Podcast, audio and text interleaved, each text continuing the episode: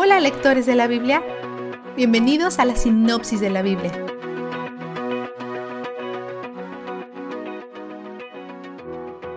Moisés todavía está dando su último discurso a los israelitas antes que muera y entren a la tierra prometida.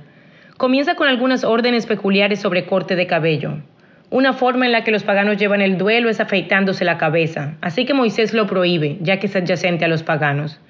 Dios dio esta ley a los sacerdotes en Levítico 21:5, pero aquí Moisés se la da a todos los israelitas. Deben verse y vivir de manera diferente a sus vecinos. Los paganos también se cortan a sí mismos como parte de sus prácticas rituales de luto, así que Moisés también lo prohíbe. Cubre las leyes dietéticas, muchas de las cuales hemos visto antes. Una ley que tiene mucha importancia para mantener el kosher es la orden de no hervir un cabrito en la leche de su madre. Cuando los rabinos debaten cómo aplicar estas leyes, a menudo extienden los límites de lo que es inaceptable para asegurarse que no se acerquen a romper la ley real. Lo llaman construir una valla alrededor de la ley.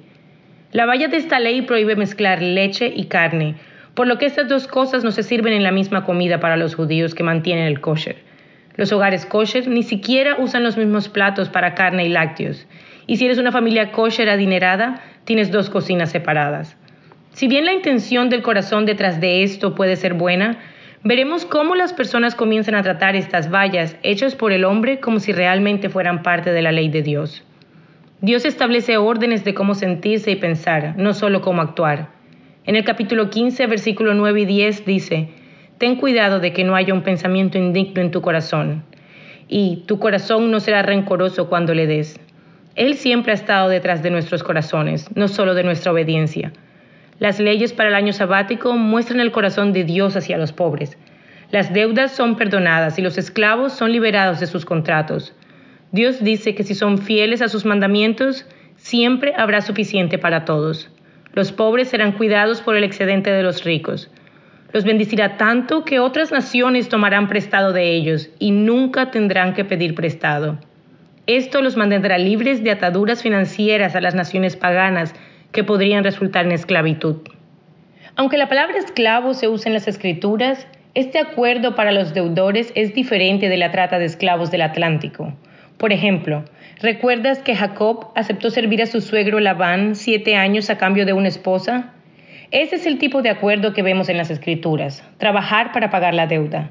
Jacob trabajó por el precio de la novia y luego se quedó voluntariamente con Labán después de pagar su deuda. Y luego le pidió a Labán que lo bendijera con algunos animales cuando se fuera. Eso nos da una buena idea de cómo eran las relaciones de esclavitud si a un esclavo le agrada su jefe, puede quedarse con él para siempre y ser absorbido por la familia. Marcan esta decisión perforando su oreja. En el arreglo para la liberación de estos esclavos en el año sabático, Dios ordena que no solo sean liberados, sino también bendecidos y provistos. Moisés vuelve a cubrir algunos de los calendarios festivos. Reitera muchas de estas leyes ahora, porque la forma en que hacen las cosas cambiará una vez que se dispersen en la tierra prometida. Allí los festivales requerirán que viajen al tabernáculo central. Dios los llama a recordar de dónde vinieron y lo que Él ha hecho por ellos, lo cual los mantendrá humildes y agradecidos. Ahora el vistazo de Dios. El éxodo es para los judíos lo que la resurrección es para los cristianos. Es lo más importante en su historia. Miran hacia atrás al éxodo para recordar quiénes son, así como nosotros miramos hacia atrás a la resurrección para recordarnos quiénes somos pero también esperamos el regreso del Cristo resucitado. Vivimos en el periodo de tiempo que los teólogos llaman el ya, pero aún no, el tiempo entre la primera y la última venida del Mesías. La mejor manera de permanecer humildes y adoradores es recordar estas cosas. También nos ayuda a mantenernos alegres. Cuando Moisés habla de la fiesta en las enramadas, dice, te alegrarás en la fiesta, y el Señor tu Dios Bendicirá toda tu cosecha y todo el trabajo de tus manos, y tu alegría será completa. Dios está detrás de nuestra alegría. En el Salmo 16, 11, David dice, me llenarás de alegría en tu presencia. Y David tiene razón. Él es donde el júbilo está.